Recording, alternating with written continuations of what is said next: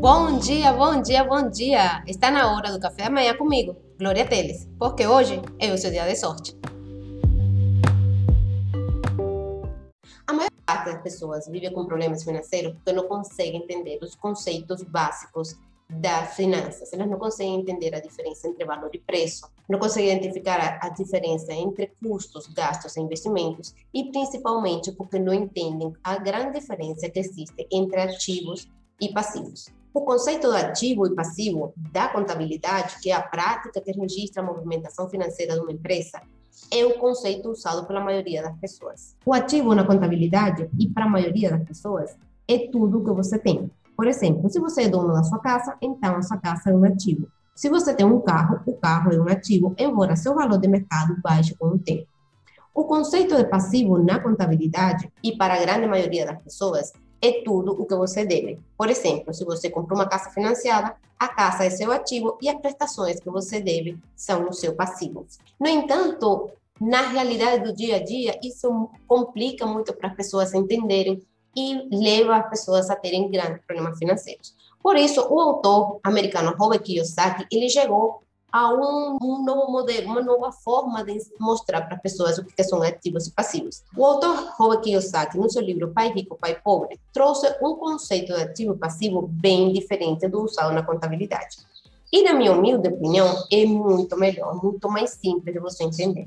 Se as pessoas usassem apenas esse conceito, evitariam ficar endividadas e sobraria sempre uma grana no final do mês. Os conceitos de ativo e passivo são, da forma em que o autor Robert Kiyosaki colocou, são muito simples de entender. Veja só, para o autor Robert Kiyosaki, ativo é tudo que coloca dinheiro no seu bolso. Bem simples. Ativo é tudo que coloca dinheiro no seu bolso. Não coloca dinheiro no seu bolso, não é ativo. Pronto, não tem confusão, não tem nada. É simples. Ativo é tudo que coloca dinheiro no seu bolso.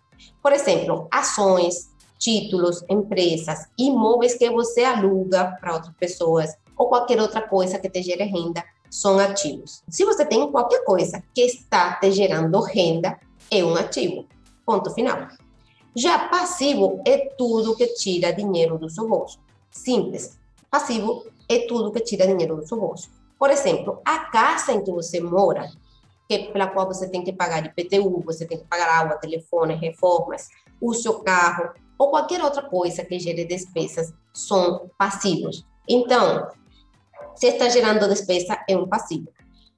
Para acreditar no banco que diz que sua casa, a casa onde você mora, é um ativo. A não ser que você tenha comprado essa casa numa super oportunidade, num lugar que vai se valorizar muito, então que vai acabar compensando os gastos que você tem com ela, com o ganho que você vai ter, para a maioria das pessoas, a sua casa é um passivo, porque ela só dá gastos. Então, a, casa, a sua casa onde você mora, se você tem ela financiada, ela é sim um ativo, um ativo para o banco. Por quê? Porque ela está gerando receita para o banco. Você está tendo que pagar juro por essa casa, então essa casa é um ativo para o banco. Para você, é um passivo, ela tira dinheiro do seu bolso. Então, olhando a coisa por esse ponto de vista, todo muda. Se você achava que sua casa era um ativo, você agora vê, através desse conceito, que a sua casa, onde você mora, não é um ativo, ela é um passivo. E isso porque ela gera despesas de água, luz, manutenção, IPTU,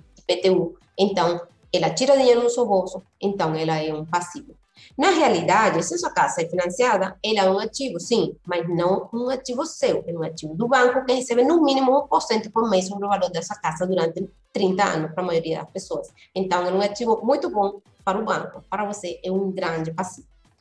Pense bem, se ativos são tudo aquilo que põe dinheiro no seu bolso, então acumule ativos. Vá comprando ativos aos poucos.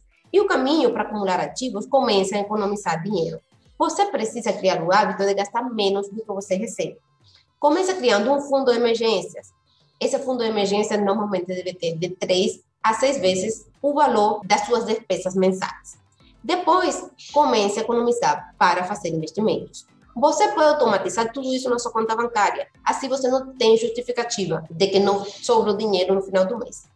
Você recebe o seu salário, pega um percentual, normalmente é 10%, pode ser mais, pode ser menos, depender de quais são os seus gastos, mas a ideia é que você todo mês vai poupando um pouco para começar a comprar ativos. Você hoje não se importa em separar uns 800 reais por mês para pagar a prestação do carro, não é? Então, experimente separar 800 reais por mês para comprar ações ou para comprar qualquer outro tipo de ativo que você saiba investir. Quem sabe, comprando ações de boas empresas, você não consegue comprar um carro à vista um pouco mais na frente. Seria legal, não é mesmo?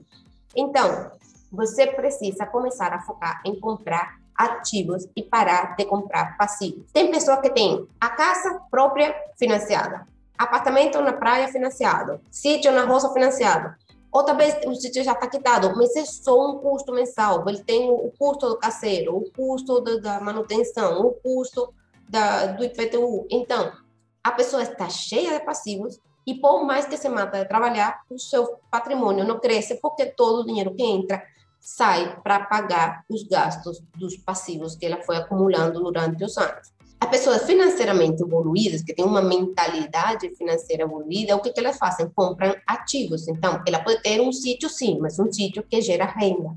Um sítio produtivo ou um sítio para alugar, mas esse sítio gera renda, não é uma coisa que está gerando custos todo mês. Então, é um momento que você pode começar a pensar, tirar da sua cabeça aquele preconceito sobre o aluguel. A depender da sua realidade, é muito melhor você viver de aluguel do que você ter um dinheiro imobilizado em um imóvel ou pior ainda, você está pagando enormes quantidades de juros na parcela do apartamento, do seu imóvel que você está comprando. Muitas vezes, o que você está pagando de aluguel é a mesma coisa que você vai pagar de taxa para o banco. Então, acaba compensando e você não fica com seu dinheiro mobilizado e você não fica preso num único lugar. Mas isso, em relação a aluguel, é um tema que por si só já daria um treinamento completo, mas não vamos aprofundar nisso, apenas foque em comprar coisas que colocam dinheiro no seu bolso e para de comprar passivos, coisas que tiram dinheiro do seu bolso. Então, o exercício para hoje é você verificar a sua lista, aquela lista que você já fez, onde você viu os seus custos fixos, que são aqueles para manutenção da vida, os seus investimentos, que são aqueles que geram receita, e os seus gastos, que é o dinheiro que você usa para dar sustento ao seu estilo de vida. Então, agora você vai identificar nesses seus gastos quais são os seus ativos e quais são os seus passivos. E você vai conseguir identificar por onde que o seu dinheiro está escoando todo mês, principalmente para que tem muitos ativos, segundo a contabilidade, mas que são coisas que estão drenando dinheiro, porque tem grandes custos mensais, como carros, imóveis coisas parecidas. Então, a ideia é que você pegue a lista que você já fez de custos fixos, investimentos e gastos e comece a ver quais são os seus ativos e quais são os seus passivos, para ver o que, que você está acumulando. Está acumulando ativos, está acumulando passivos. Então, até hoje, vimos, primeiro, a equação da riqueza, que diz que riqueza é igual a receita menos despesas, que é a mesma coisa que dizer produção menos consumo. Já vimos a diferença entre valor e preço. E hoje vimos a diferença entre ativos e passivos. Na próxima aula, vamos falar sobre a escravidão moderna, que é criada pelos juros compostos. É a principal forma em que a sociedade moderna prende as pessoas, mantém as pessoas vivendo vidas infelizes, fazendo coisas que não querem fazer apenas para pagar os juros em que ela acabou entrando para poder manter o seu estilo de vida. E os juros compostos, na próxima aula vamos ver como os juros compostos estão aprisionando as pessoas, como é a nova forma de escravidão. Então, espero você no próximo vídeo.